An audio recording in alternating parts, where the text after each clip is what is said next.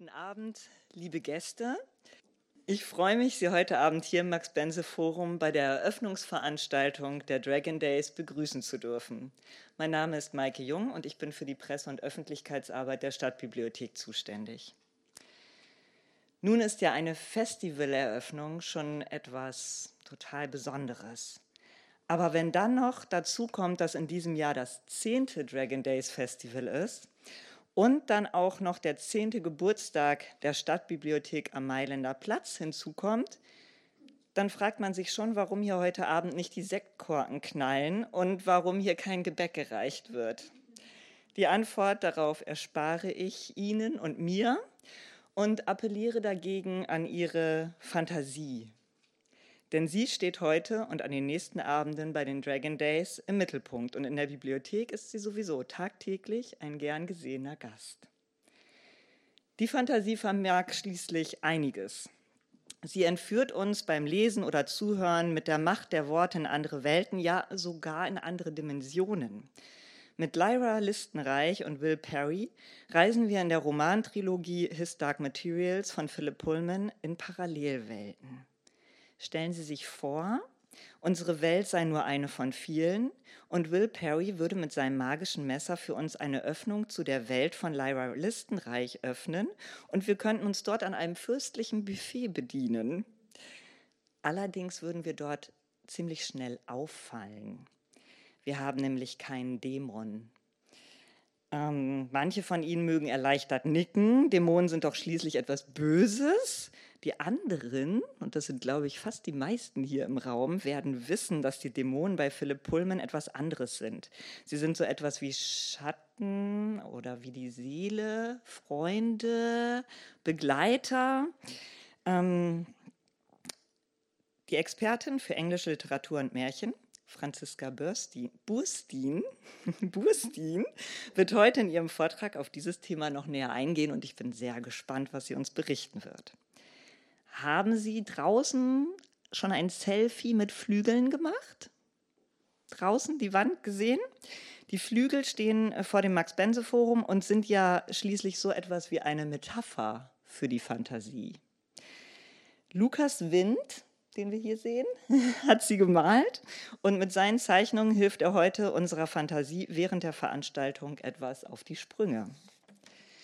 Aber wir hören auch etwas von besagtem magischen Messer und von Lyra Listenreich und Will Perry.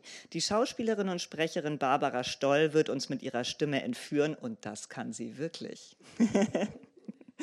Und vor allem sehen wir auch etwas, denn der Autor Stéphane Melchior Durand aus Frankreich ist hier und hat uns seine und Thomas Gilberts Graphic, Graphic Novel Adaption vom magischen Messer mitgebracht. Es gibt, er gibt Einblicke, wie so ein großartiger Bildroman entsteht und von Thomas Klingmeier war heute in der Stuttgarter Zeitung zu lesen, die Comicbilder sind pfiffiger als jene der TV-Serie nach Pullmans Trilogie. Wer nach der Veranstaltung Appetit, nein, nicht auf Häppchen, sondern auf Graphic Novels bekommen hat, dem seien unsere Büchertische ans Herz gelegt. Beim Stand von Super Juju, der wird draußen hoffentlich noch aufgebaut, können Sie die heute vorgestellten Graphic Novels kaufen und sich vom Autor signieren lassen. Und am Bücher, an den Büchertischen der Stadtbibliothek, die man hier in den Ecken sieht, können Sie in weiteren Graphic Novel Adaptionen von Romanen stöbern und sie sich auch ausleihen. Der Appetit auf Fantasie ist nun ganz sicher angeregt und kann bei den nächsten Dragon Days Veranstaltungen sicher gestillt werden. Am Mittwoch im Cinema Kino mit Natascha Pulli und dem Uhrmacher in der Filigree Street. Am Donnerstag im Merli mit einem Frankensteinabend. Am Freitag im Lindenmuseum mit Margaret Edwards Romantrilogie Mad Adam. Und am Samstag im Literaturhaus mit dem Virtual Reality Erlebnis Ready to Play Utopia. Ich danke allen Beteiligten, den Künstlerinnen und Künstlern, dem Institut Français und dem Dragon Days Festival. Und jetzt gebe ich das Wort an unseren Moderator weiter, der übrigens selbst über eine große Portion Fantasie verfügt und diese ebenfalls in Bücher umsetzt. Björn Springorum. Das 10. Dragon Days Festival ist hiermit eröffnet. Vielen Dank.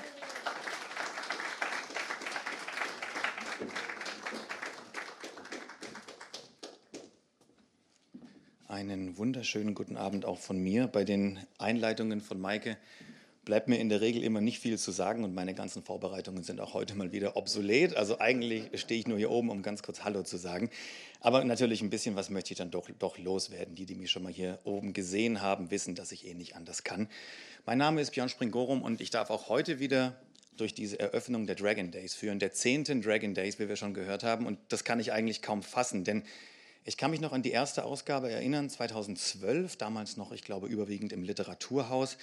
Und ich kann mich auch noch an all die anderen Eröffnungen erinnern, die wir hier oben schon gefeiert haben. Die meisten zum Glück vor Corona, aber auch während Corona. Letztes Jahr zum Beispiel war Ted Williams zugeschaltet aus seinem Arbeitszimmer in Kalifornien und konnte auch nochmal dadurch ganz andere Einblicke geben, wie er eben so arbeitet. Heute, Gott sei Dank, ähm, mit Gästen aus Fleisch und Blut vor der Bühne, auf der Bühne, neben der Bühne, hinter der Bühne. Wir haben schon gehört, was uns heute Abend alles erwartet. Ähm, ich freue mich auf alles. Es wurde wirklich schon alles gesagt, was auf uns zukommt. Ganz kurz zum Ablauf. Wir starten mit einem Vortrag, dann kommt eine Lesestelle, dann kommt ein Gespräch, nochmal eine Lesestelle, ein kleines Gespräch und keine Häppchen. So viel ungefähr zu diesem Ablauf und deswegen mache ich es heute wirklich kürzer als sonst und äh, übergebe an Franziska Brustin, denn die wird uns, glaube ich, auf die allerbestmögliche Weise in diese Welt von Philip Pullman einführen. Eins würde ich da tatsächlich gerne noch anmerken. Dieses Buch war für mich, es kam Mitte der 90er raus, was Harry Potter, glaube ich, für viele andere war. Also ich habe das Buch gelesen, als ich ein Teenager war und natürlich noch nicht alles verstanden, weil es letzten Endes ja auch auf John Miltons Paradise Lost beruht und ich das damals noch nicht verstanden habe. Aber es hat mich gefesselt und eigentlich nicht losgelassen bis heute und deswegen ist es irgendwie ganz nett, dass ich 25 Jahre später heute hier oben stehe und so einen Abend moderiere. Ich freue mich drauf mit Ihnen, mit euch und jetzt übergebe ich, wie gesagt, wirklich das Wort an Franziska Bustin. Herzlich willkommen.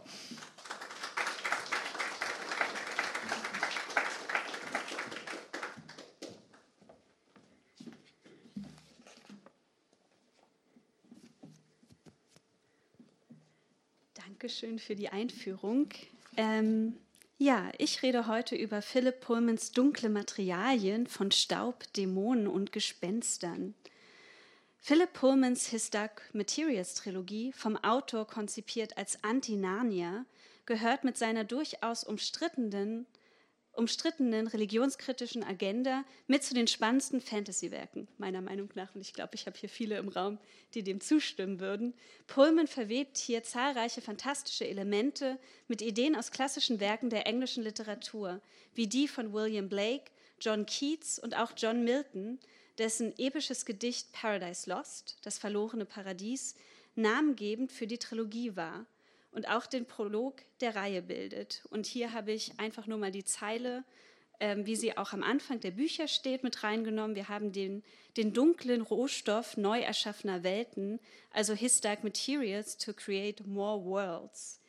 Dieser dunkle Rohstoff, und ich habe hier auch noch mal ähm, aus dem Comic ein Bild reingenommen, das sehr clever mit eingebaut, diese Referenz.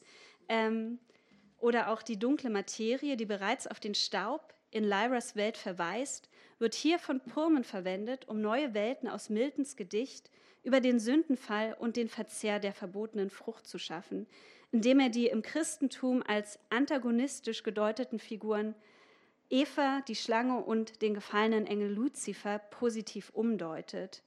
Die Trilogie adressiert gleich zu Beginn das theologisch höchst umstrittene Phänomen des Staubs, auch Rusakow-Partikel genannt, welches mit der Ursünde in Verbindung gebracht wird und damit auch vom Magisterium der allmächtigen Kirche in Lyras Welt gefürchtet wird. In seinem Forschungsbericht am Jordan College unterbreitet Asriel eine weitere ketzerische Idee, nämlich die der vielen Weltentheorie, die wiederum vom Magisterium abgestritten wird und somit zusätzlich für Aufsehen sorgt. Dies bildet den Ausgangspunkt der Trilogie in der die Heldin Lyra Belacqua in den Norden zieht, um dort Kindern von den, Kinder von den Gobblern, den Kinderfängern, zu befreien und dabei auf Panzerbjörne, einen Cowboy-Aeronauten und Hexen trifft und über eine von Gespenstern bevölkerte Zwischenwelt in, im Oxford der unseren Welt landet. Ähm, auch hier die Gespenster sind nicht das, was wir uns darunter vorstellen. Diese Elemente deuten bereits auf die Einflüsse hin, aus denen sich das Fantasy-Spektakel zusammensetzt. Eine abenteuerliche Quest mit Steampunk-Elementen, die besonders in den Verfilmungen und auch der Graphic Novel hervorstechen, Bildungsroman, Spionage- und Liebesgeschichte, religionskritische Erzählung und gleichzeitig biblische Nacherzählung sowie Universitätsroman beziehungsweise vielmehr Tragödie um fehlende Forschungsgelder. Nachdem sich Pullman 2017 mit seiner Book of Dust Trilogie erneut in Lyras alternatives Oxford begibt und die ursprüngliche Trilogie bereits mehr als 20 Jahre zurückliegt, aktualisiert die neue von BBC und HBO produzierte Serie und auch die Graphic Novels ähm, die Bücher Pullmans und zeigt das Oxford der heutigen Zeit, in dem Lyra mit ihrem Alithiometer auf der Straße laufend neben den Smartphone-Usern nicht auffällt. Finde ich auch eine sehr spannende Neuerung. Ähm, genau.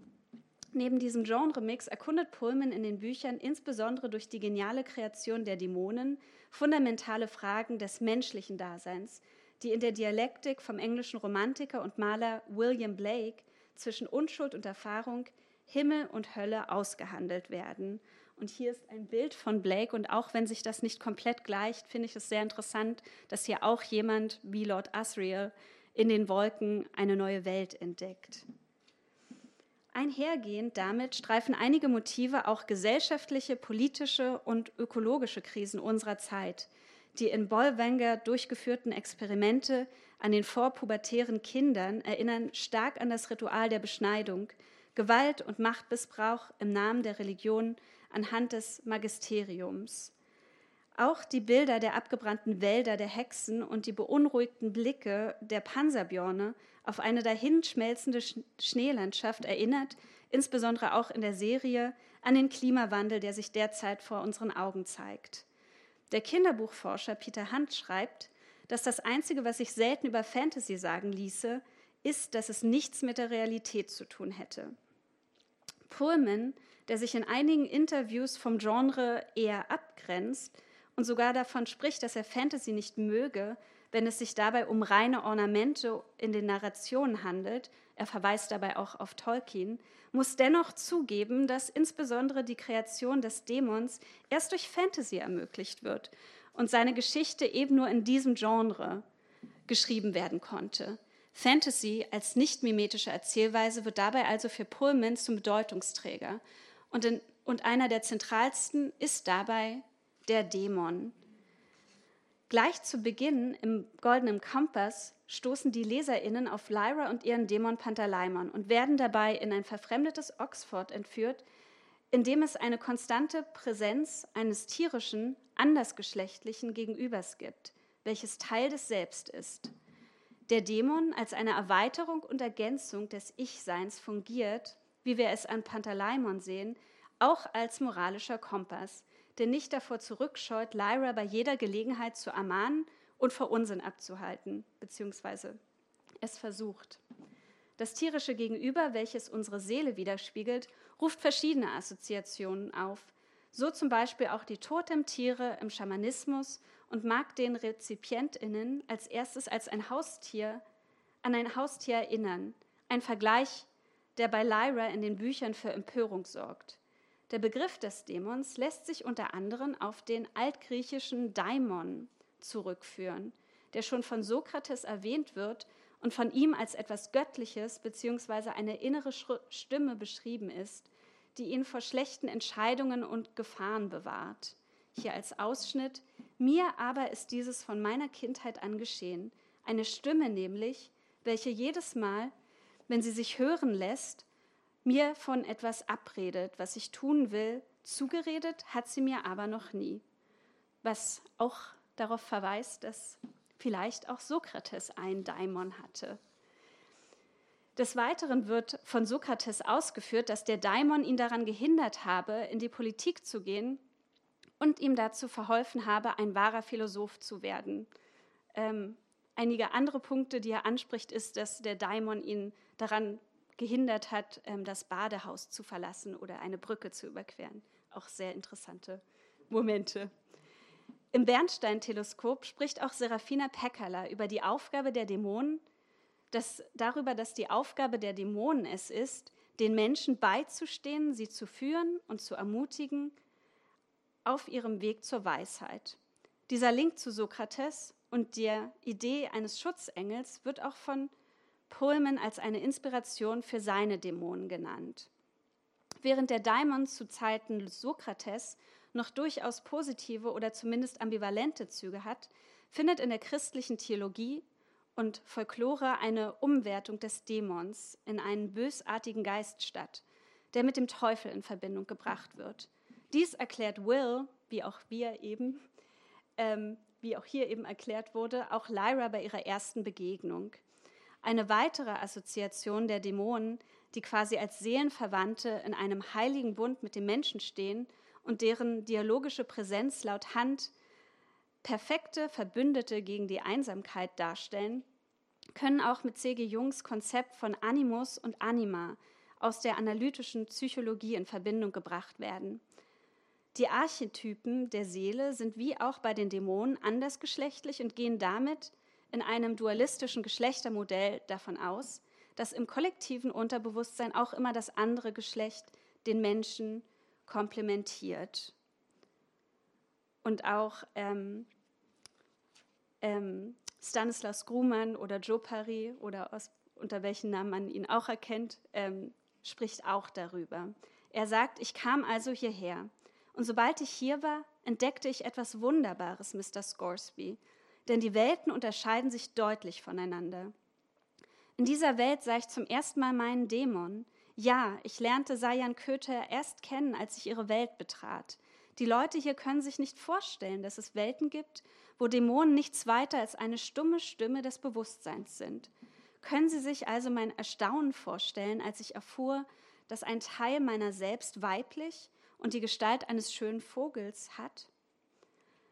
Eine weitere Inspirationsquelle für die von Pan am häufigsten gewählte Gestalt, die sich auch auf dem ähm, Dragon Days Poster wiederfindet, sehen wir im Gemälde Dame mit Hermelin von Da Vinci.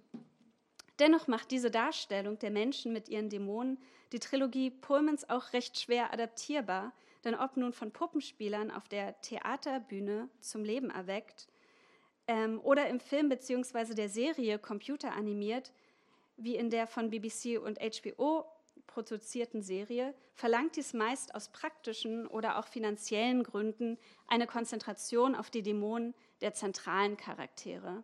Dagegen kann die Graphic Novel etwas freier in der Darstellung der Dämonen sein und stellt hier im Goldenen Kompass auf der Cocktailparty von Mrs. Coulter eine kuriose Gesellschaft dar, die Dämonen in Ziegengestalt, als Vogelstrauß und einen Dämonen, einen Dämon, der einem Kamel ähnelt, zeigt. Wäre jetzt meine Interpretation. Dies führt auch vor Augen, dass bei Pullmans Dämonen äh, meist eher recht handliche bzw. kompakte Tiere dargestellt werden, die sich eben auch wie ein Haustier mitführen lassen.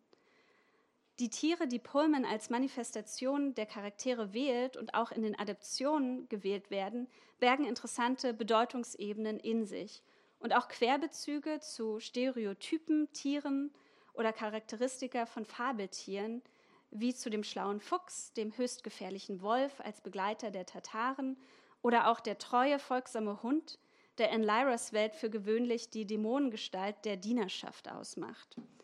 Auch in den Adaptionen entstehen stets neue Konstellationen, beispielsweise in der Serie, in der in einem Treffen im Magisterium nur Käfer, Spinnen, Eidechsen oder Rattendämonen zu sehen sind, von dem zum einen nur eine sehr enge Sichtweise auf die Welt möglich ist.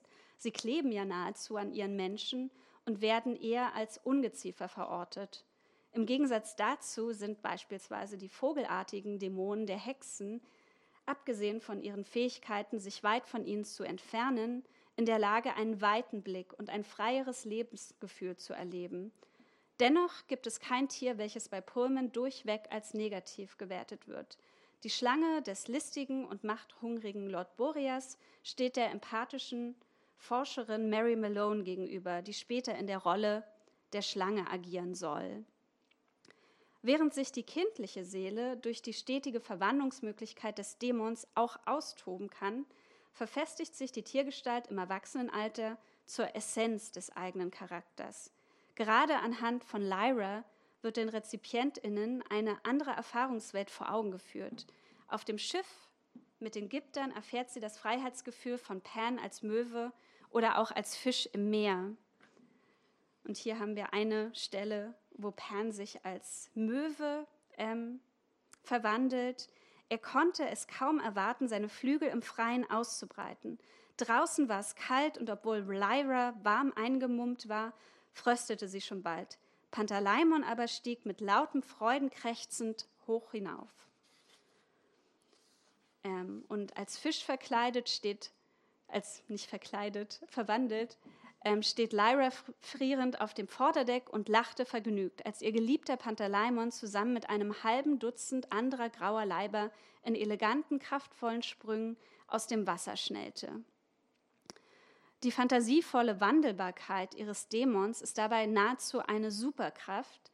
In der Graphic Novel zeigt sich dies auch, beispielsweise als sich Pan in ein Glühwürmchen verwandelt, jetzt nicht die größte Superkraft, um ihr Licht zu spenden und auch in einer Auseinandersetzung mit den Kindern in Zittergasse, in der Pan die Gestalt eines Panzerbjorn annimmt.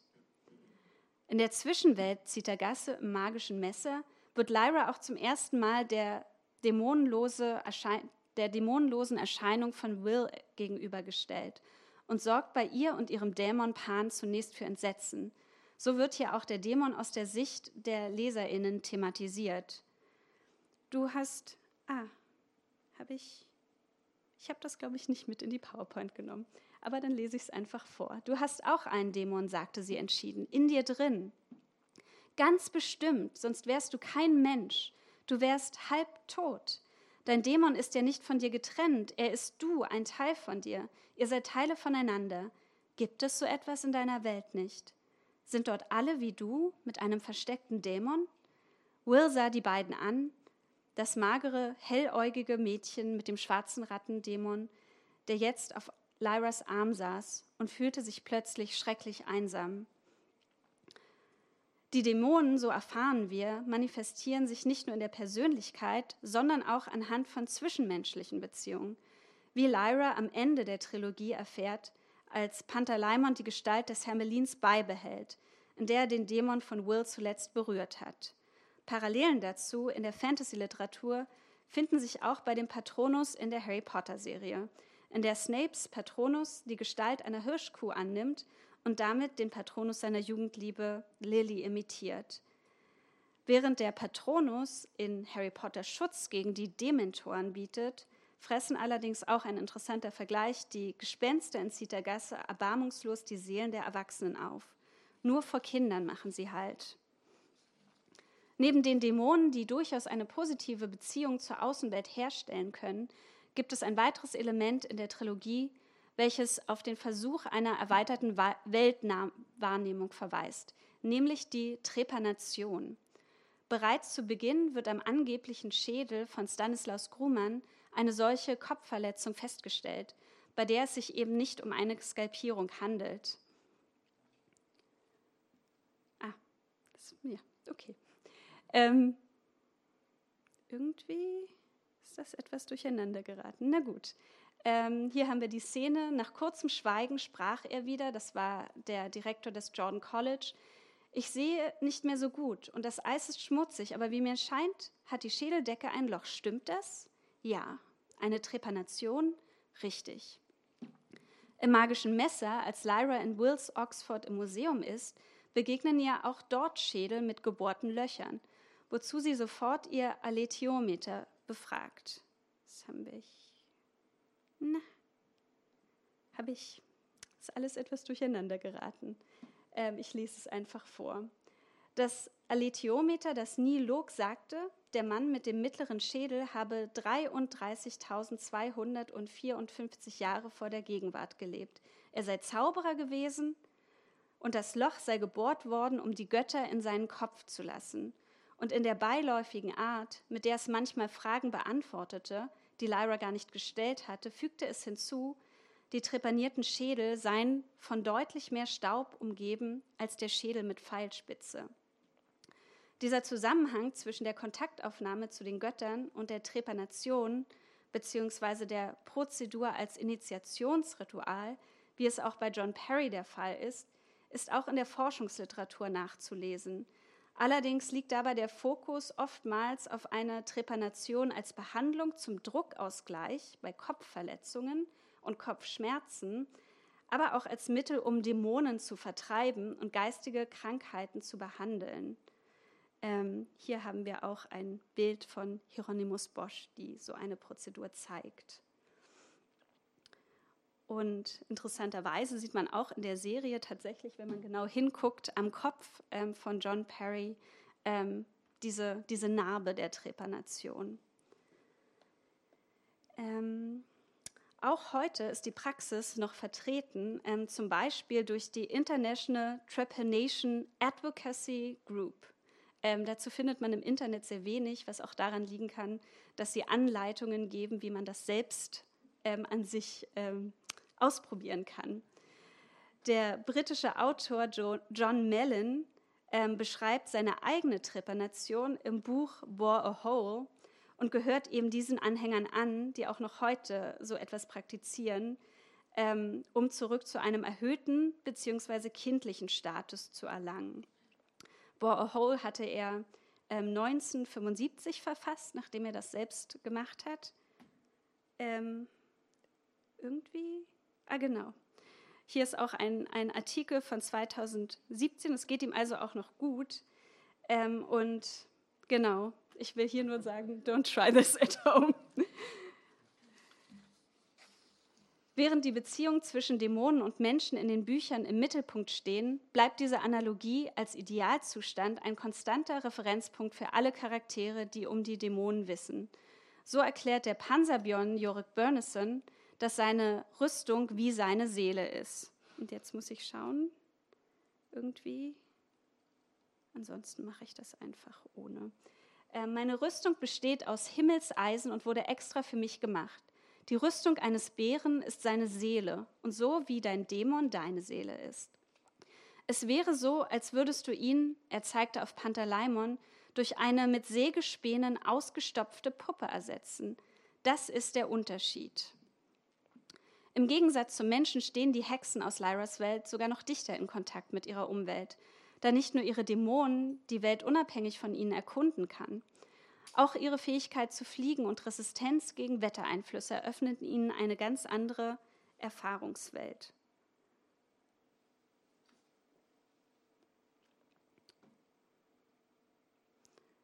Genau. Wenn wir uns gegen die Kälte warm anziehen würden, sagt Serafina Pekala, könnten wir andere Dinge nicht mehr spüren. Das Kribbeln der Sterne oder die Musik der Aurora oder am besten vor allem die seidige Glätte des Mondlichts auf der Haut. Dafür lohnt es sich, die Kälte zu ertragen. Auch bei den Mulefas im Bernstein-Teleskop erkennt Mary Malone ihre eigene Art, in Beziehung miteinander zu treten. Als sie sah, wie die Mulefa arbeiteten, nicht jeder für sich nämlich, sonst immer, sondern immer zu zweit, weil sie jeweils zwei Rüssel brauchten, um einen Knoten zu knüpfen, fiel ihr ein, wie die Mulefer über ihre Hände gestaunt hatten, mit denen sie natürlich ganz allein solche Tätigkeiten ausführen konnte. Zuerst hatte sie das Gefühl, den Mulefer dadurch überlegen zu sein. Sie brauchte niemand anders. Doch dann wurde ihr klar, dass sie sich dadurch von den anderen isolierte. Vielleicht waren alle Menschen so. Von da an verwendete sie nur noch eine Hand zum Knotenknüpfen und teilte die Arbeit mit einem weiblichen Zalif, mit dem sie sich besonders angefreundet hatte. Auch die Beziehung zu den Baumsamen der seltenen Bäume in der Welt, die die Mulefa als Räder verwenden, stellt hier ein Mittel zu einer Symbiose mit einem Gegenüber dar. Der Vergleich der Dämonen zeigt dabei besonders das Bestreben und auch den Wunsch der Charaktere, ein glückliches Leben zu führen, in dem sie sich zugehörig fühlen können, da die Beziehung zwischen Dämon und Mensch als Idealzustand dargestellt wird. Der Begriff des guten Lebens, welches unter anderem auch vom Soziologen Hartmut Rosa in seinem Buch zur Resonanz detailliert erkundet wird, geht auch zurück auf das von Aristoteles geprägte Konzept des guten Lebens, der Eudaimie, Daimonie. Ähm, also auch da haben wir den Dämon mit drin, nur der gute Dämon. Diese Idee des guten Lebens ist auch Pullman ein Begriff, ähm, was er in einem Interview zum Besten gibt. Ähm, der Dämon kann damit also auch als Mittel zum guten Leben und vielleicht auch als Anleitung zum guten Leben verstanden werden. Vielen Dank für die Aufmerksamkeit.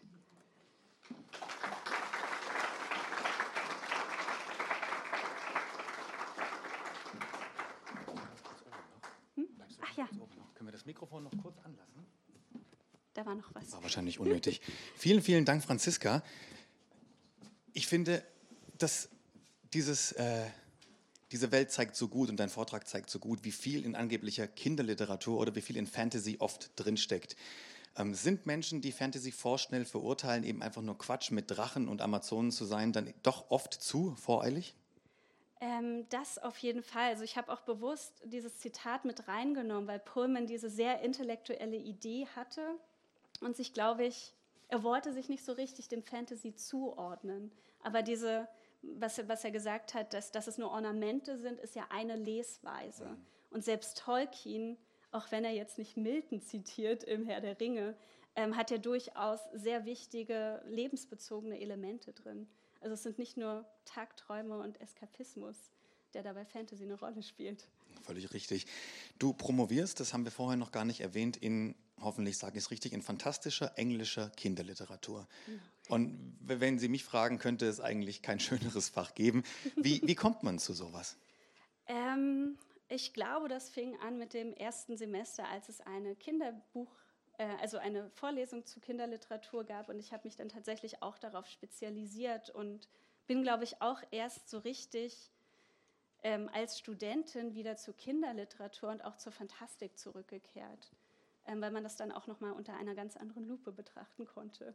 Das ist richtig. Muss man kämpfen um so ein Thema für die Dissertation? Ähm, nicht, wenn man in Leipzig promoviert. ähm, aber es gibt durchaus Lehrstühle, die zum einen zur Fantastik nicht so viel Bezug haben und noch schlimmer Kinderliteratur. Oh. genau. Also es kommt immer Was sind das für Menschen? Jetzt geht es in diesem Vortrag vor allem um die Dämonen. Warum haben es dir die jetzt genau so sehr angetan? Ich glaube, ich finde das, Konzept, also ich mochte das Konzept, weil es sehr einzigartig war und auch sehr vielschichtig. Und auch, weil es halt, wie ja schon am Anfang gesagt wurde, wir verstehen darunter eher etwas Böses, einen bösen Geist. Und dort sind die Gespenster ja auch keine eigenen Gespenster. Und auch der Staub ist nicht wirklich Staub. Also ich glaube, ja, ich weiß auch nicht. Ich glaube, zu der Zeit, als ich das gelesen habe als Student, äh, da kam auch der Film gerade raus. Mhm.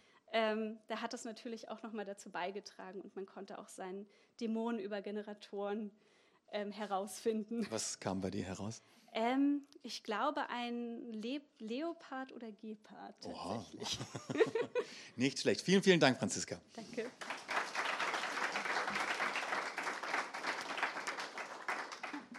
Bevor wir weitermachen, kurze Zwischenfrage. Lukas, alles okay bei dir? Brauchst du irgendetwas? Wunderbar. Wir sehen uns und hören uns später. Jetzt freue ich mich auf jeden Fall ganz arg. Äh, der nächste Part kommt, das ist die erste Lesestelle. Comic-Lesungen sind immer was ganz Besonderes, weil ich meine, da gibt es Sprechblasen und Soundwords und vor allem eben Bilder. Aber was jetzt Barbara Stoll daraus machen wird, das ist alle, die es schon mal gesehen haben, wissen, dass es was ganz Besonderes ist. Deswegen, ich freue mich jetzt sehr auf den ersten Lesepart. Barbara, herzlich willkommen.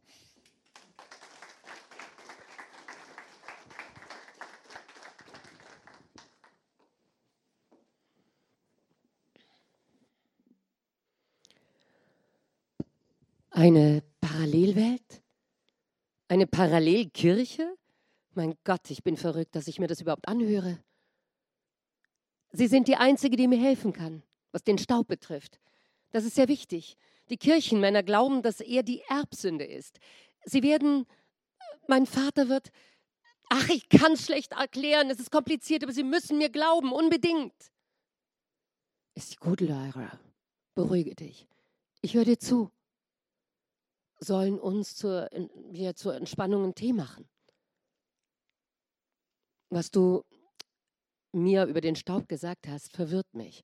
Aber wenn es einen Ort gibt in dieser Welt, wo du Antworten auf deine Fragen finden kannst, dann hier. Leider wird dieses Labor geschlossen. Die Person, auf die ich zur Finanzierung meiner Forschung gezählt habe, hat mir ihre Unterstützung entzogen. Du kommst zu spät. Weiter, Lyra. Lyra, nur nicht aufgeben. Erzähl ihr vom Alithiometer.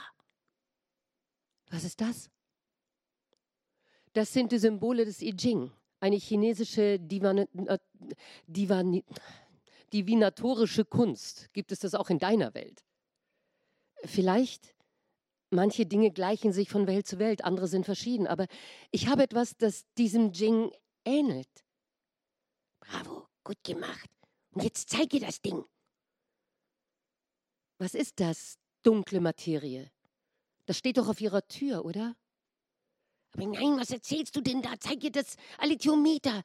Ich ertrag das Ding nicht mehr. Es nimmt den ganzen Platz weg. Niemand weiß, was das ist. Man sieht die Sterne, die Galaxien und alles, was leuchtet, damit das zusammenhält und sich nicht in alle Richtungen zerstreut.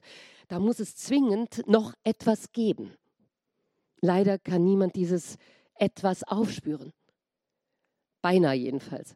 Ich habe neulich ein Teilchen entdeckt, das dazu passt, aber das ist derart seltsam. Diese Teilchen sind komische kleine Monster. Ich habe sie Schattenteilchen genannt oder einfach Schatten. Und es sieht so aus, als ob. Ach, wieso erzähle ich dir das eigentlich? Weil sie nichts mehr zu verlieren haben? Das kann sein. Also stell dir vor, diese Schatten haben Bewusstsein. Sie wissen, dass es uns gibt. Sie antworten uns. Sie reagieren nicht nur auf menschliches Denken, sondern auch auf alles, was mit menschlicher Arbeit zu tun hat. Mit dem Kollegen Payne, einem Archäologen, habe ich unseren Empfänger bei verschiedenen Dingen getestet. Vor einem einfachen Stein bleiben die Schatten stumm.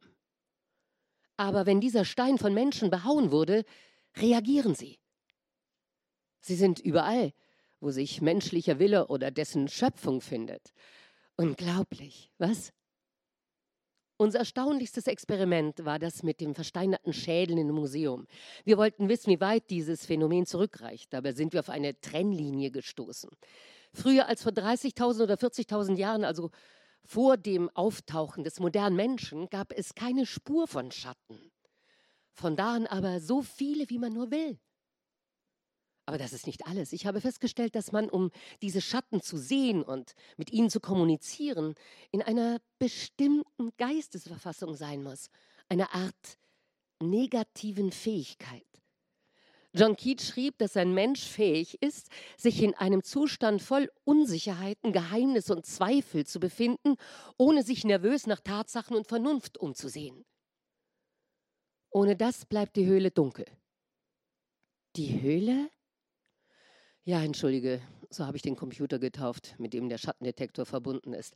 Eine Anlehnung an das Gleichnis Platons. Wenn du mit der Höhle verbunden bist und denkst, reagieren die Schatten. Das funktioniert immer. Sie scharen sich um deine Gedanken wie ein Schwarm Vögel. Zeigen Sie mir die Höhle. Wieso denn? Ich habe die Schädel gesehen, von denen Sie sprechen, unten im Museum. Ich habe auch noch den Datierungsfehler bemerkt und die Trennlinie entdeckt. Das kann nicht sein. Äh, dafür müsstest du über hochentwickelte Instrumente verfügen. Tu ich. Aber ja auch Zeit. Das ist massives Gold. Wo zum Teufel? Ich habe es nicht gestohlen, falls Sie das glauben. Es wurde mir anvertraut. Und was ist das? Ich denke, es tut dasselbe wie Ihre Höhle. Jedenfalls würde ich das gerne überprüfen. Wenn ich es schaffe, eine Frage zu beantworten, etwas, worauf nur Sie die Antwort kennen, lassen Sie mich dann Ihre Höhle ausprobieren? Spielst du jetzt Wahrsagerin? Haben Sie Angst, dass ich die Antwort finde? Na gut, sagt mir, was habe ich gemacht, bevor ich hier zu arbeiten begann? Äh, Sie waren eine Nonne. Was? Nonnen sollten bis zum Ende ihrer Tage in ihrem Kloster bleiben. Aber sie haben nicht mehr an die Prinzipien der Kirche geglaubt und die haben sie gehen lassen. Sachte, Lyra, erschüttere nicht sie so, so sehr. Doch, stimmt doch, oder? Ja, damit hast du es herausbekommen. Mit meinem Alethiometer. Ja, es hat mich auch zu ihnen geführt. Ich denke, es funktioniert mit Staub. Das heißt ihrer dunklen Materie. Also, darf ich jetzt die Höhle ausprobieren? Gut gemacht, Lyra. Ich bin stolz auf dich. Jetzt bist du dran. Ach, Ich habe noch nie gesehen, dass es sich so heftig, so heftig äußert. Oh mein Gott, Lyra, was machst du? Ich spreche mit ihrer Höhle. Ich frage sie, was die Menschen tun müssen, um die Sprache der Schatten zu verstehen. Du machst sie kaputt, Tollpatsch. Aber nein, die Höhle sagt, es gibt verschiedene Arten zu kommunizieren, mit Symbolen wie mit meinem Alethiometer oder mit Zeichen, wie es die Chinesen mit dem I Ching tun. Willst du mir damit sagen, wenn die Chinesen das I Ching benutzen, kommunizieren sie eigentlich mit Elementarteilchen? Ganz genau. Die Höhle sagt, ihr könntet auch gesprochene Sprache anstelle eures Systems von Formen und Farben verwenden. Nur eine Frage der Einstellung. Dr. Malone, Mary, was ist denn? Ist dir klar, dass du nur eine Minute gebraucht hast, um Jahre der Forschung abzuschließen? Ich kann es kaum glauben. Hast du wirklich mit den Schatten kommuniziert? Wenn die Höhle und die Schatten dasselbe sind wie das Alethiometer und der Staub. Ja, ich werde die Höhle anpassen. Ich bekomme meine Subvention wieder und das Labor wird nicht geschlossen. Hurra! Dafür werde ich die ganze Nacht brauchen. Komm morgen wieder, kleine Lyra, listenreich. Einverstanden? Kurz darauf. Wir haben keine Deckung. Beeilt euch. Herr Pan hat den ganzen Tag in meiner Tasche verbracht. Da darf er sich doch wohl noch ein bisschen bewegen. Schön, dass du deinen Wissenschaftler gefunden hast. Bei mir lief es nicht so toll. Ich weiß, das Alethiometer hat es mir gesagt. Deine Mutter ist krank, eine alte Frau kümmert sich um sie. Du hast sie zurückgelassen, um deinen Vater zu suchen, nachdem du einen Mann getötet hast, der. Du kleine Schnüfflerin, mit welchem Recht wühlst du in mein Privatleben? Reg dich bloß nicht auf, ja? Das sind nichts als Tatsachen. Das Alethiometer ist kein Instrument für Schnüffler. Wenn ich das Privatleben der Leute damit ausspionieren wollte, würde es sofort nicht mehr funktionieren. Das weiß ich genau. Okay, okay. Okay, sieht aus, als müssten wir einander vertrauen. Ich habe dir immer vertraut. Soll ich dir Sachen über mich erzählen? Dann wären wir wieder quitt. Ich wusste, dass Lord Asriel würde kommen, um die Gelehrten des Jordan College zu treffen, und da habe ich mich in der Bibliothek versteckt. Und dann hat mein Onkel ihm den abgeschnittenen Kopf von Stanislaus Grumman unter die Nase gehalten. Mein Freund Roger, von den Gobblern entführt in den herrlichen Anwesen von Mrs. Coulter, aber ich bin geflohen. Mark Costa und Ägypter der Meere haben mich aufgenommen. Ein riesiger, völlig betrunkener Eisbär, das war Yorick Burnison. Verfluchter Unglücksbringer, haben wir dich endlich! Machen dich wir kalt. Na, dem werde ich zeigen. Na, ah, Uah, wer bist du denn? Warum tut ihr der Katze sowas an? Seid ihr verrückt? Die sind nicht von hier. Die kennen Gespenster nicht. Die sind nicht wie wir. Egal, woher wir kommen oder wer wir sind. Wenn die Katze euch Angst macht, nehme ich sie mit. Bringt sie euch Unglück, wird sie uns Glück bringen. Und jetzt lasst uns durch. Sonst, was sonst?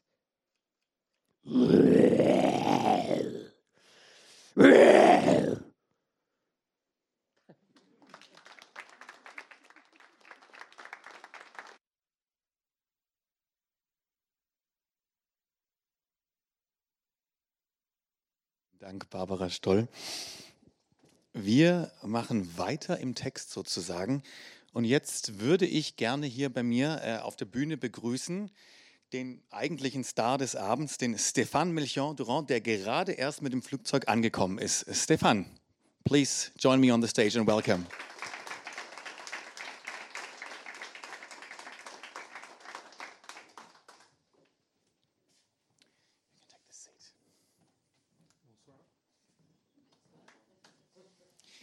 Do you want a glass of water? Okay, very good. Stefan, habe ich gesagt gerade, ist äh, gerade erst gelandet. How was your flight here? So you just arrived in time, right? I just landed two hours ago. okay, and you did you, fl you, flew in from from Paris or from? From Brittany, French Brittany. Yeah, all right. From Nantes, then from Paris, then I'm here now. So it's good timing, and apparently planes are, you know, more punctual than trains, at least. yes, because there are many strikes on the railway actually in France. oh, not only in France, I guess. ähm, Stefan hat die glo- glorreiche, aber natürlich auch sehr, sehr herausfordernde Aufgabe gehabt, eben solch ein Epos wie His Dark Materials, drei Teile ähm, in eine Comic-Vorlage umzusetzen. Und darüber wollen wir uns natürlich unterhalten, aber natürlich auch ein bisschen generell über, über sein Werk sprechen, über ihn sprechen. Und ich würde es natürlich gerne mit ihm auf Französisch machen, aber mein Französisch erschöpft sich bei Bonsoir. Also würden wir das Gespräch auf, äh, ja, traurig aber wahr, ähm, auf Englisch führen. Ähm, möchte denn jemand, dass wir das Gespräch übersetzen oder kriegen wir, das, kriegen wir das so hin? Also ich übersetze es sehr, sehr gerne, muss sich auch niemand dafür schämen. I just asked them if I uh, should translate our conversation, but apparently it's not necessary. So, no, really nice to have you. Uh, you know, after all this trouble, it's really nice to have you know uh, readings and conversations on stage. You know, in presence, not digitally or whatever. Um, I don't know how much you understood from the reading right now, but how does it feel? You know, to be part of such a comic reading from something you actually created. Well, both presentations were very uh, clever and very interesting. First presentation about uh, the universe of uh, Philip Pullman was great because I've seen many pictures and references that I studied on to uh, make this uh, adaptation. Uh, and also the reading by Barbara was very, very funny and very, interest- very interesting for me. Um, I wish I could comment some uh, some planks that we've seen some frames because uh, it's very interesting to uh, to understand how um, the scriptwriter has to do the adaptation, but thinking with the pictures in mind. Uh, Yeah. I, I'm sorry for my English is. Uh, Absolutely not. It's absolutely fine. Be- I wish I could speak German. Sorry. Before we dive into the creative process, one question because we've been hearing so much about demons tonight already. If you uh, would have a demon, which form would it assume? Because Oh. we've learned that there are tests on the internet you can take. Maybe you did one, but but if not, what would your demon look like? Well, it, it's uh, it's a question I know very well because uh, uh, that's a game we play with the children at home. Uh, what animal would you be? Wh- what is your your totem? And uh, my children see me as a bear.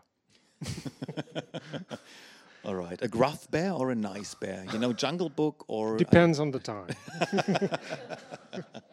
when I'm working, I'm a gruff bear. well, who isn't? when, when did you hear of his dark materials for the first time? Was it a big success in France as well? Yes, a very big success. But uh, strangely, I offered the book to my first son, but I didn't read it. I started reading the book when my editor proposed me to uh, adapt the book. So I discovered it about uh, 10 years ago.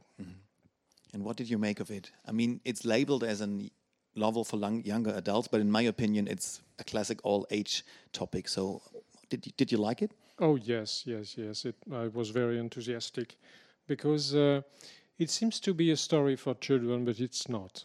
It's much more um, profound, and much more. Um, um, well, I'm starting to. um, it's very dense It is. and yeah. there are different level of lectures. Um, it seems to be like a sort of fairy tale, but but it's much more than that. It's a po- political uh, reflection, a religious reflection, and that's why it it makes that novel so interesting. I absolutely agree. It's one of these one of these novels you can read uh, as a younger reader and come back to it way later, you know, decades later, and you can read it in a whole different light exactly. because well, your experience is of an altogether different kind, and you know more about life, about re- religion, politics. So I guess it's it's a book you can come back to all the time. Exactly. And I was very concerned as an adult reader. So I enjoyed it because uh, Philip Pullman uh, uh, assumes that the, the reader is uh, intelligent and clever and is not, he's not mincing the work uh, for the reader. No. Um, so I was very fond of this of this novel when I discovered it. Yeah, me too. It's nice that there are still people out there who assume that you know humans are clever.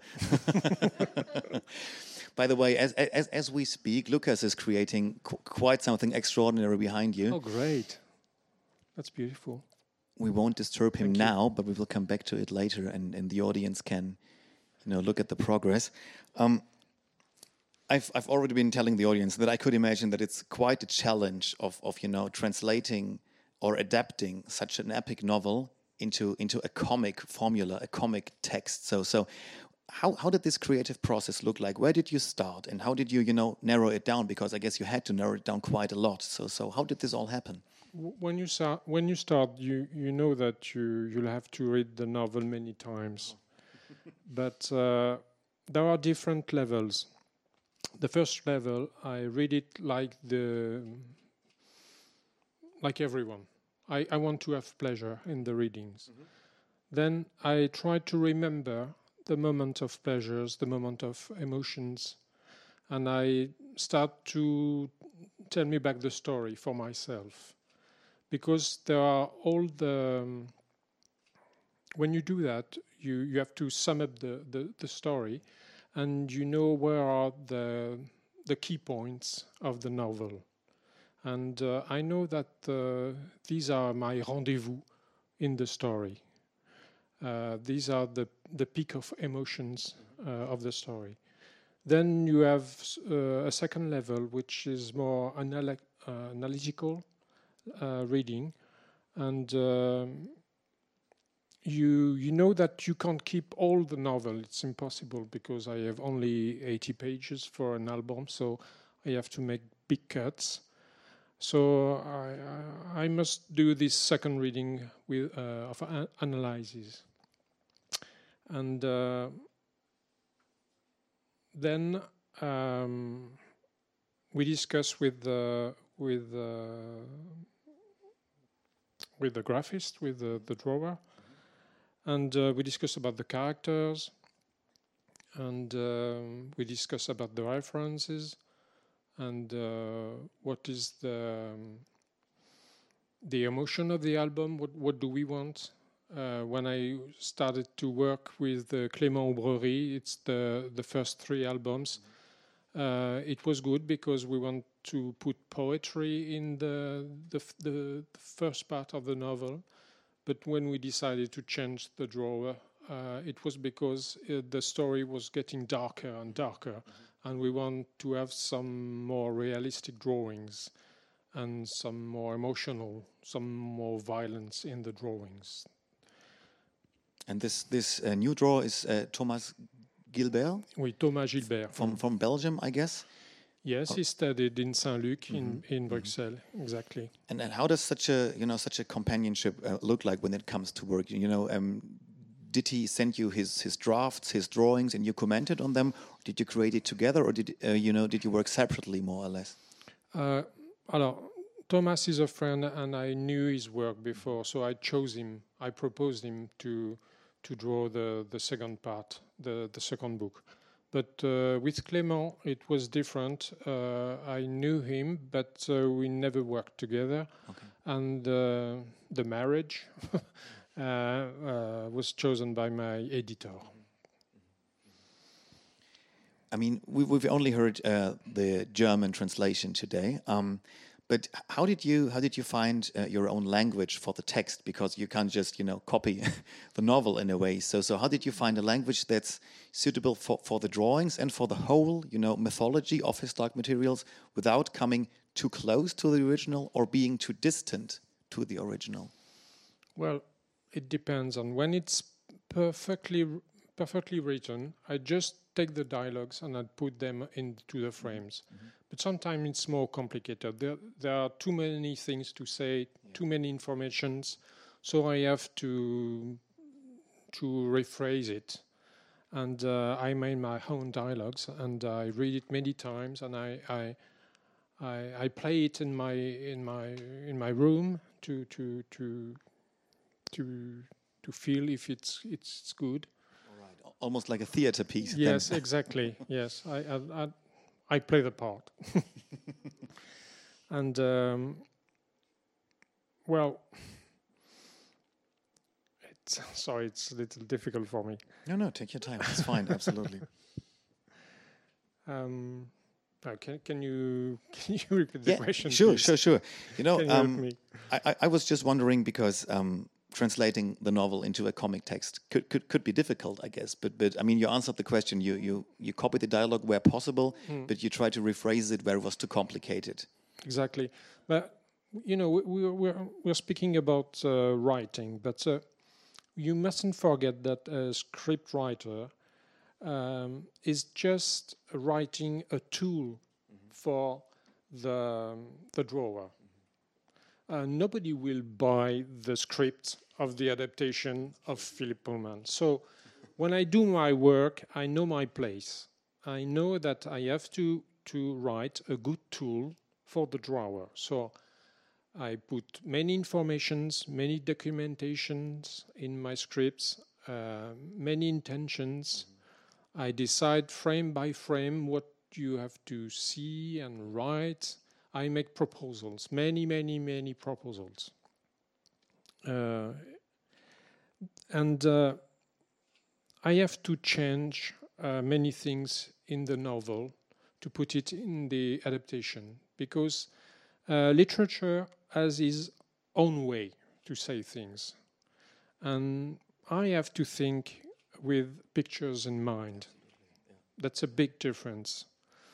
And sometimes I have to change things to s- because it's better to sum up. Wh- When we've seen the the the big the big excerpt with uh, Lyra and Mary Malone, um, it was um, precisely a work of adaptation because when Philip Pullman is writing this scene, is uh, thinking about computers from the 18th, and this is different now, and. Uh, I have to, to propose a new pictures, new image.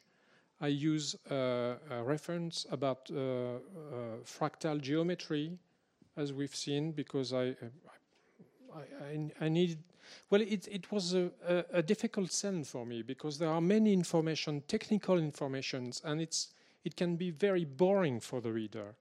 So I have to imagine something uh, and and put the the Im- image first and the text in second. Uh, it's a technique like uh, in script writing. It's a technique we call it's the Pope in the bathroom, because when you have something boring to say, like a Pope who's uh, discussing about religion, put it in in the swimming pool or uh, in the bathroom, and it suddenly it becomes more interesting because it can be a little funny or strange. So you keep your audience.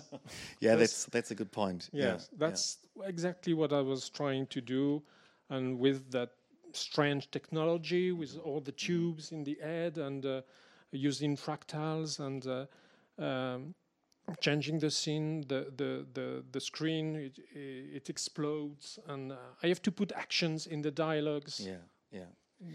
That's that's the way I I I have to do my job. Yeah, I, I guess you described it quite well. You have to you have to write uh, in a visual way, Exactly. and I mean there are visual adaptations. We've, we've heard about the BBC HBO production, uh, which I really like, and we've heard about the the oh, movie which came out I guess a couple of years ago, which I really don't like. Um, did did you see these adaptations, or did you actively stay away from it so not to you know pollute your own imagination? Yes, so to say? exactly. I stayed away. I knew that there was a problem with the the first movie because I enjoyed the um, the the the comedians they chose. Uh, they were good, uh, but uh, they had they tried to put so many adventure in a it's small format. That that's why when I when we started with Gallimard uh, to to to adapt in comics, I wrote a long letter to Mr. Pullman, and I said um, I want to take my time with your character. I want uh, to spend time. I want to to I want I want the reader see them changing during the story. So we will take three albums to adapt one novel, and he enjoyed that because the problem was uh, they were going too fast, uh, in the movie. Uh, I know the, the the series they produced recently is uh, interesting, but I don't want to see it because I haven't finished my job yet. So I want to keep my own emotions uh, about the the novel. Yeah, but one day, surely. now, I've I've read that um, with all the adaptations of his dark materials, you know, movies, TV series, theater plays, everything. Um, this comic adaptation is the one Philip Pullman's is happiest about. Yes. So, yes. how does that make you feel? very proud and uh, um, as I can think I, I did my job well. That's the most important, and I was very grateful uh, with Mr. Pullman. So, what can I say? How long? How long do you usually work on on one script, if there is something like usually? Because I guess it depends. But but how long did, for example, you know, uh, the last one, the subtle knife, take? It's about four or five months of uh, writing because I spend many time to read uh, uh, the book and uh, I try to find uh, references and uh, documentations and and I spend many time on internet because I I put pictures in my script. I I need to to have a mental story of the entire adaptation of the entire script. So it takes a long time, and when I write it entirely, I let it uh, cool. then I read it again, and I and I put a second writing on the dialogues. Um, it's it's uh, it's like a French pastry, you know, a millefeuille.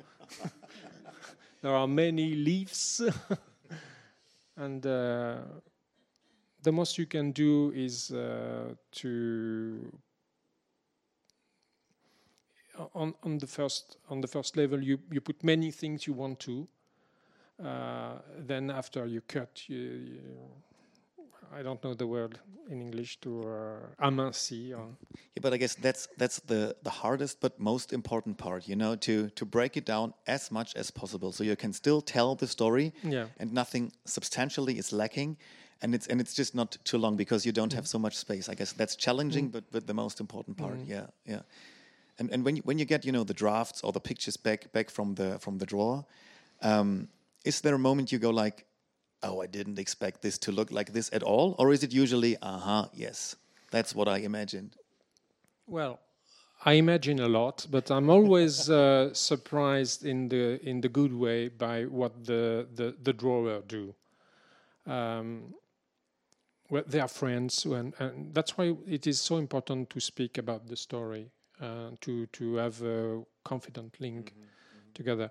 When, especially when the, the there is this final scene with uh, Jorek Bjørnison, uh, who is uh, punishing the, the those bad guys or doing bad things with the cat. Uh, it's not like that in the in the novel. Uh, uh, Pantaleimon is uh, changing in transforming into a, tiger or a leopard. But I wanted to see Bjørn- Bjørnison uh, once in this album because he, he is not present in the in the album. So I tried. So I decided to change because I just wanted the reader uh, to see that manic, ma- that fantastic character again.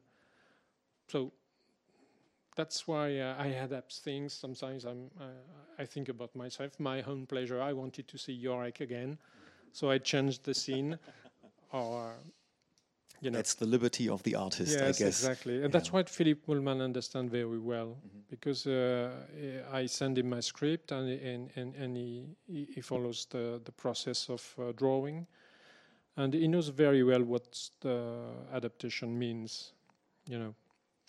And once once you finish this huge project with all these volumes, and once you leave this universe or these universes, these worlds, um, what do you think? What do you will uh, what will you miss the most about the whole cosmos of his dark materials? Well, I miss the characters. I, I miss Lyra. I, he's, it's a it's a great character. Uh, that's why we with Clément when we we we discussed about her what what she would like. Um, we we didn't want a, a pretty girl, a blonde pretty girl, perfect girl. We wanted a a girl who is sometimes ugly and sometimes she's beautiful because there is an inside uh, fight in her. Sometimes she's dark, sometimes she's uh, illuminated. And we wanted that. And we wanted a complex character. So we discussed a lot about that. And I, I like her because she changed a lot during the novel. And she's a warrior. And she has a strong aptitude for lies. And I like that. Uh, she's a survivor, really. So she's my favorite character. But she's everyone's favorite character. I in the think so novel. too. I think so too. With Jörg Bernison. yeah, yeah. I mean, my name is Björn, so obviously I sympathize with Panzer Björn. Stefan, thank you so much for this conversation. um, I guess uh, we can go back up, uh, back up to the stage, you know, after after the show for some questions from the Yes, audience. But but for now, please give an applause for Stefan. Thank you.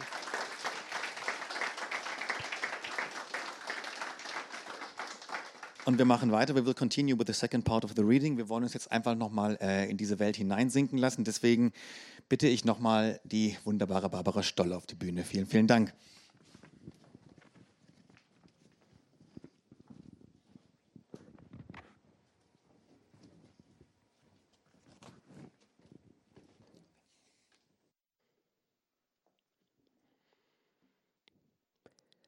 Die Tür ist nicht abgeschlossen. Nein, man muss sie nur aufstoßen. Ich habe hineingeschaut, aber nichts gesehen. Es war so dunkel. Ich habe mich nicht reingetraut. Paolo, Angelikas kleiner Bruder, hat mir Sachen über diesen Ort erzählt. Was für Sachen? Hier hat das mit den Gespenstern angefangen. Ich wollte es dir sagen und dich bitten, den Turm mit mir zu erkunden, aber du hast mich weggeschickt. Glaubst du, das ist der richtige Zeitpunkt für Vorwürfe? Nein, Entschuldigung. Ich mag nicht hineingehen. Nur Mut, Pan. Leider haben wir keine Wahl. So langsam erkenne ich etwas. Da sind sie. Die Engel sehen nicht aus, als ob sie sich freuen. Ihr Problem. Weiter. Hörst du was? So ein Hecheln. Ah. Wah. Wah. Wah. Wah. Was macht der? Ist er verrückt? Er hat ein Messer. Sir Charles hat ein Messer erwähnt. Wenn, wenn ich mit ihm kämpfen muss, um es ihm abzunehmen, brauche ich auch eine Waffe. Sir Charles hat von einem Mann gesprochen. Kein Kind. Äh, es gibt noch ein Stockwerk. Ah, Entschuldigung. Ich weiß nicht, warum ich. Ich habe diesen Rotschopf schon mal gesehen, als ich äh, Joriks Aussehen angenommen habe, um euch von der Kinderbande zu retten. Und da hat uns dieser Junge vom Turm aus beobachtet. Findet ihr nicht, dass er Paolo und Angelika ähnelt? Ist das Tullio, ihr großer Bruder? Ein Gewächshaus? Na, eher ein Observatorium. Lyra. Will. Oh, Gnade. Das ist unser Mann. Er wurde verprügelt. Nein, genug. Schlagt mich nicht mehr. G ganz ruhig, ich, will- ich will Sie nur losmachen. Hat Ihnen das der Kerl mit dem Messer angetan? Um es mir zu stehlen. Es ist ein besonderes Messer. Von einzigartiger Macht. Ich bin sein Träger. Ich heiße Giacomo Paradiese. Jeder, jedermann kennt mich hier in Cittagazze. Äh, wir, wir sind nicht von dieser Welt. Das überrascht mich nicht. Ich habe auf euch gehofft. Wieso fehlen Ihnen denn die Finger? Das Zeichen des wahren Trägers. Können Sie gehen? Wir bringen Sie hier raus. Nein, nicht. Nicht ohne das Messer. Es gehört mir. Glaubt ihr, ihr könnt es mir jetzt wegnehmen? Lyra, geh in Deckung. Wasch! Wah! Wah! Ah, Will! Ah. Wah! Stark wie Jorek. Ah, finde mir eine Waffe, Lyra! Keine, keine Waffe kann das Messer besiegen. Na, das Messer gehört mir. Für immer. Ah! Und, ah, Schlampe! Ah! Wow! Unmöglich. Das kann kein Messer machen. Ah! Wow! Ah! Oh! Tut's weh? Mein Gott. Will! Wah!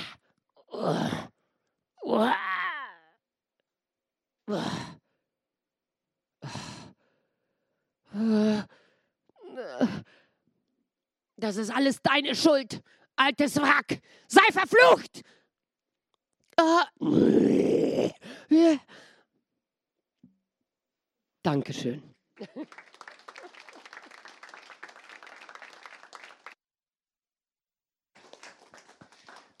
Vielen Dank.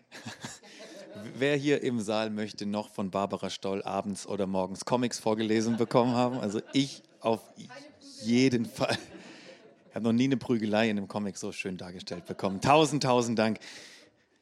Lukas, darf ich dich kurz stören? Wie sieht es denn bei dir aus, fortschrittmäßig? Das sieht eigentlich schon, also ich, für mich sieht es jetzt schon so sensationell aus, dass ich mich frage, warum du da immer noch dran rundtüftelst, aber ich bin auch kein Zeichner. Magst du uns mal was dazu sagen, was wir, äh, was wir hier heute Abend erleben konnten? Und vielleicht, Moment mal, ähm, nimm doch einfach vielleicht dieses Mikrofon und ich gehe zurück ans Pult. Ich habe mich versucht, so ein bisschen von der Lesung auch tragen zu lassen, auch von dem total interessanten Vortrag davor. Ich habe da, Moment, ich packe das mal so nebeneinander, wenn das irgendwie geht. Ich finde ja dieses Konzept von diesen Dämonen, finde ich ganz spannend. Und hier oben habe ich ihm einen, ich weiß nicht, ob das jetzt ein Hermelin ist, wahrscheinlich hat es einen zu langen Schwanz dafür, ich bin mir nicht ganz sicher.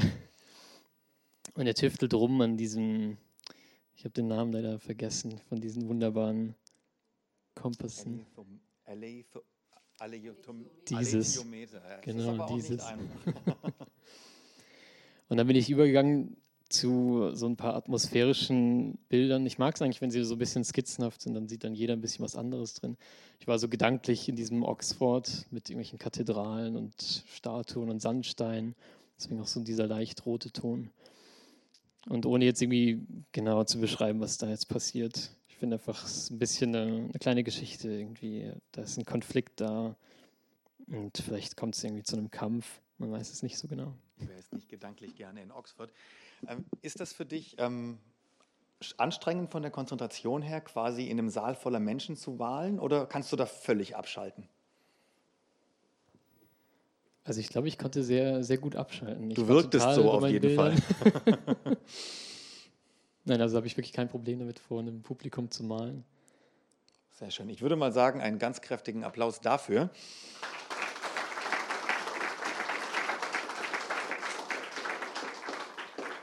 Erzähl kurz ein bisschen was über dich. Was, was machst du sonst? Was zeichnest du sonst? Wo malst du sonst? Eigentlich studiere ich Animation gerade, Animationsfilm. Und ich glaube, dadurch kommt jetzt auch diese serielle Herangehensweise. Ich interessiere mich sehr für Storyboards. Und ja, ich mache viel in diese Richtung mit äh, in, in, der Fantastik illustrieren, immer mal wieder für einen kleinen Auftrag nebenher. Mache ich gerne. Ja. Wer bekommt das Bild jetzt? Wandert das an deine Wand oder ins oh, nein, Archiv? Nein, das, oder? Äh, das kommt zu Tobi bestimmt. da landen die Bilder also alle immer. Super, vielen, vielen Dank, Lukas. Gerne. Denn im Grunde sind wir am Ende dieses doch erfreulich bunten Abends angekommen. Ähm, es gibt sicherlich Fragen aus dem Publikum, deshalb würde ich jetzt nochmal den Stefan zu mir auf die Bühne bitten. Stefan, please join me on stage again for, you know, some questions from the audience. Ich weiß gar nicht, ich sehe es nicht. Haben wir da hinten ein Mikrofon wieder aufgebaut? Nein, aber das kriegen wir bestimmt so hin. Thank you. Stefan.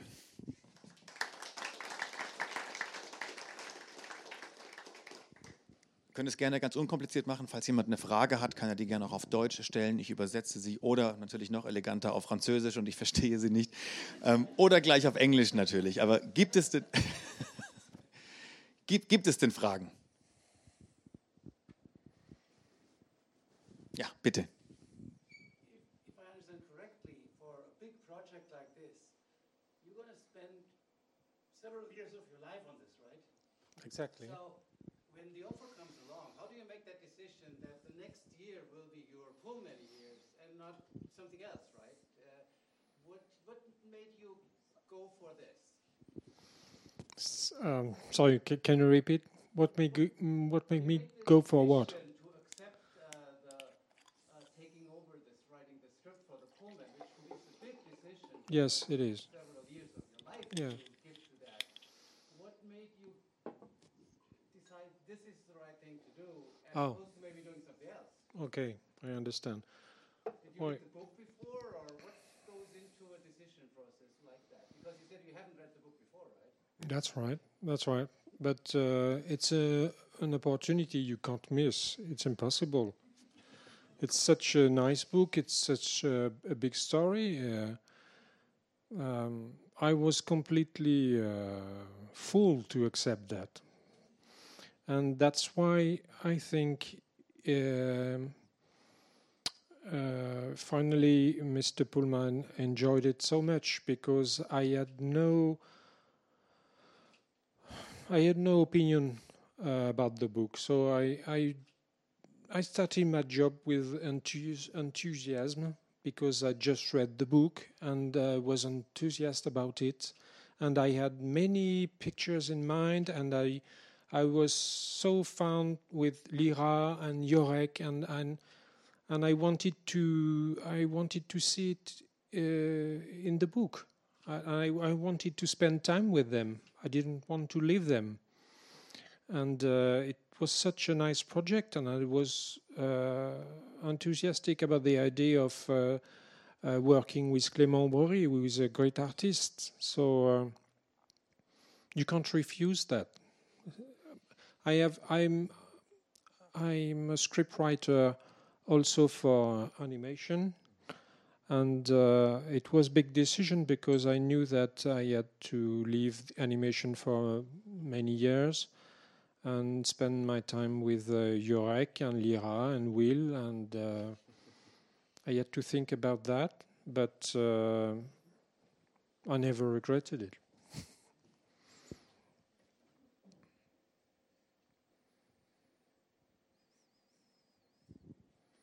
In France, there's um, um, um, the community of co- uh, um, graphic novels is much uh, huge, uh, is, uh, bigger than here in Germany, isn't it? That's what I've heard. In French, uh, they took they take very seriously the the comic books, and they want to be nice books, as as you did. Uh, what did the Carlsen edition is very nice. Those are beautiful books, and I am very grateful that they joined the the three books in one big graphic novel. That's beautiful, and that was the idea. Uh, we wanted to have that. That effect of a big graphic novel at the end. But we we decided to to spare them in three parts for one novel because uh, it was a commercial adventure. So we wanted to take one step after another, and um, so that's maybe the big the difference between France and Germany. Uh, the comic books is something very important in France. There are about um, 30, three, three and a half thousand books, new books each year. That means uh, 350 books in new books on the library uh, every month. So uh, it's the jungle. Wenn es erstmal keine weiteren Fragen geben. Oh, As a scriptwriter, how strict are you with your artist or with your illustrator? Do you have a concrete picture in your mind, or can you just let the artist go? Both.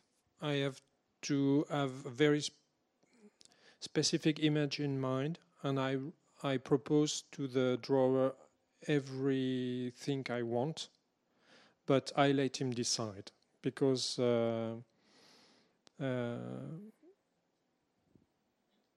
once again, uh, it's a bande dessinée, it's comic strip, and it, it has to be visual. So I'm not a drawer, I'm a writer. So I know that uh, my job is uh, is to propose the most, um, but at the end, I'm not drawing. How concrete are your pictures if you imagine them? Are Yes. they full of details, or do you just see the persons with, let's say, blue-eyed? No, they're full of details. Okay. Yes, the in the script, uh, it's like a book of art. My scripts, uh, I put pictures, element of architectures, reference of history of art, uh, uh, elements of uh, poetry, everything I need to make myself understood by the drawer. It's too much, but I prefer to give him too much, so he make his choice. I I try to be very specific uh, in the, the description of each frames, and I put my intention into the rhythm of the page and in the rhythm of the double page. I use some um things like uh, you have to be aware that when you turn a page, uh, the, the book is something real. You have to play with it. When you turn the page, it's uh, it's a surprise. It can be a surprise. So I try to to to use it uh, into the scripts also. And I, I, I propose uh, full pages or sometimes there are uh, many frames in, in one page or I, I propose I decide when the, the frame has to be a little one or when it has to be a big one because I know that the reader needs some uh, rest sometimes because there are many informations and I want to give him some space, some hair, and some poetry. And I know that sometimes uh, the importance is, is not in the dialogues, but only in the pictures. Uh, do, you do you remember when Barbara played the, the part with uh, Mary Malone? There are many dialogues. So I decide to um, to put the attention of the boiling water. Um, because I think that's, that's something that everyone knows and it's something familiar, then you stay attached. Uh, you, you- keep the link with the dialogues because you feel comfortable. That's something that you know. Uh, because the dialogue is, is, is nice, but it's a little boring. There are so many. So I try to to keep the link with the reader, putting the attentions to that kind of details. And at how much, how, how many percent of the visuals in the comic are exactly from you, and how many from the artist?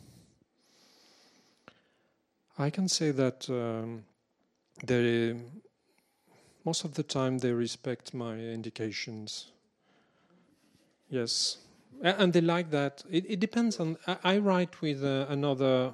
Uh, write another drawer I know very well. I enjoyed him. He's Benjamin Bachelier, and he's actually uh, working with another script writer, and uh, she's Louis Fong. She's very famous in France and uh, she's she gives no indications, only the dialogues, and it's okay. It depends on uh, what is your sensibility and what is your approach of the text. Uh, uh, it's quite different because it's uh, an original script, so she can write what she wants. I have to do my job with uh, th- with a novel. That's quite different exercise. Stefan, he's only asking because he's doing comic scripts as well. I know that. okay. colleagues. there was one question. one question over there, I guess, or over there? Yes.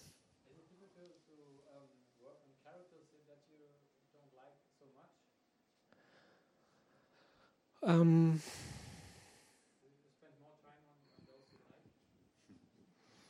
No, no, I have to be impartial um, because I don't have to decide that it's I have to follow the novel. So I try to like every characters because I had I have to make them interesting for the reader. So I don't have to put my uh, own opinion into the description or the acting of the characters. No, uh, honestly, I can't say I don't like one character. Even uh, Miss Coulter is I, I I like her because she's she's she's terrible.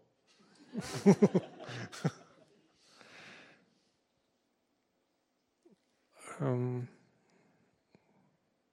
okay. okay.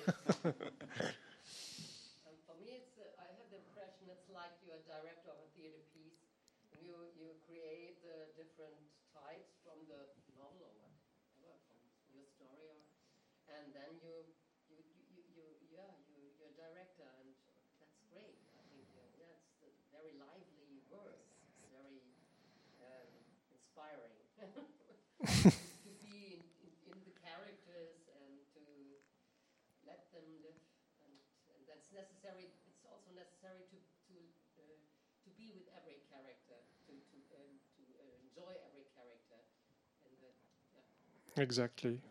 Even the terrible ones.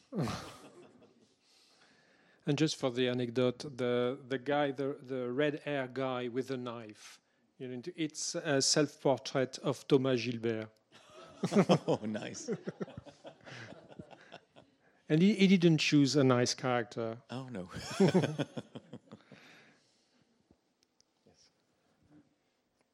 After this long period working on that and spending so much time in the in the creation, in the world of somebody else, in Philip Pullman's world, right? That you reshaped into something that fits into a comic book. If if you could choose what to do next, maybe you already know, but if you could, would you uh, spend again time on adapting a novel or do something uh, uh, um, uh, original script? Uh, if you could choose, I mean, would you, what would you do next? Well, I, I'd like to to work on the the third novel. I'd like to, but we have to wait because we just finished with La Tour des Anges. What is the the title in German? Bernstein, um, yeah. Mhm.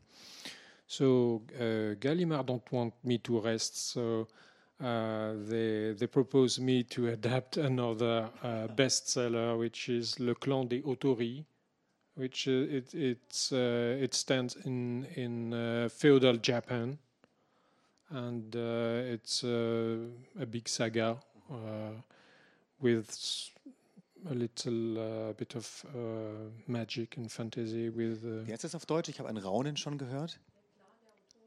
Le Clan Ah, des okay, okay, okay. Mm. That's also a big, big piece. And uh, I, I'm, I'm working uh, also on uh, animation. Uh, it's a friend, a girl, um, Anouk Ricard, and, and she she described a little universe with a little girl who has for friend a, cat, a worm, and a dog, and uh, there are no humans. She's she's living like a little woman girl i don't know um, and she's playing having fun with his friends and it's uh, for a young a very young audience. It's very different exercise for me and it's for animation and it's supposed to to be written in a different way uh, from this kind of scripts for the comics. And uh, that's how i spend my time. I don't- i don't have time to rest But I miss them. I, I want to come back on Philip Pullman as soon as possible. But it's not my imagine. decision. It's my uh, editor's decision. Okay.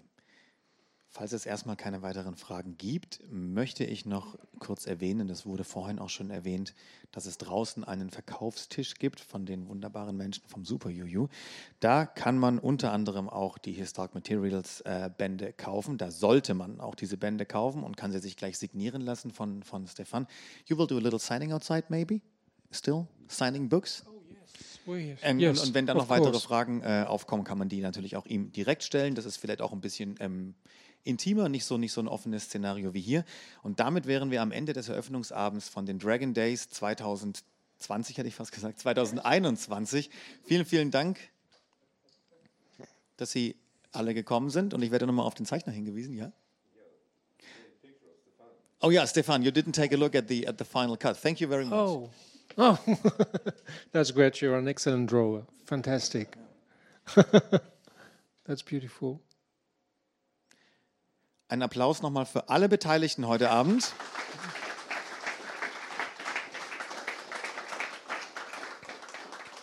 Kaufen Sie Bücher, lesen Sie Comics, lesen Sie Romane, besuchen Sie die Dragon Days diese Woche bitte noch. Es ist wie immer ein ganz, ganz tolles Programm. Mir hat es ganz viel Spaß gemacht. Ich hoffe Ihnen auch. Bis zum nächsten Mal. Gute Nacht.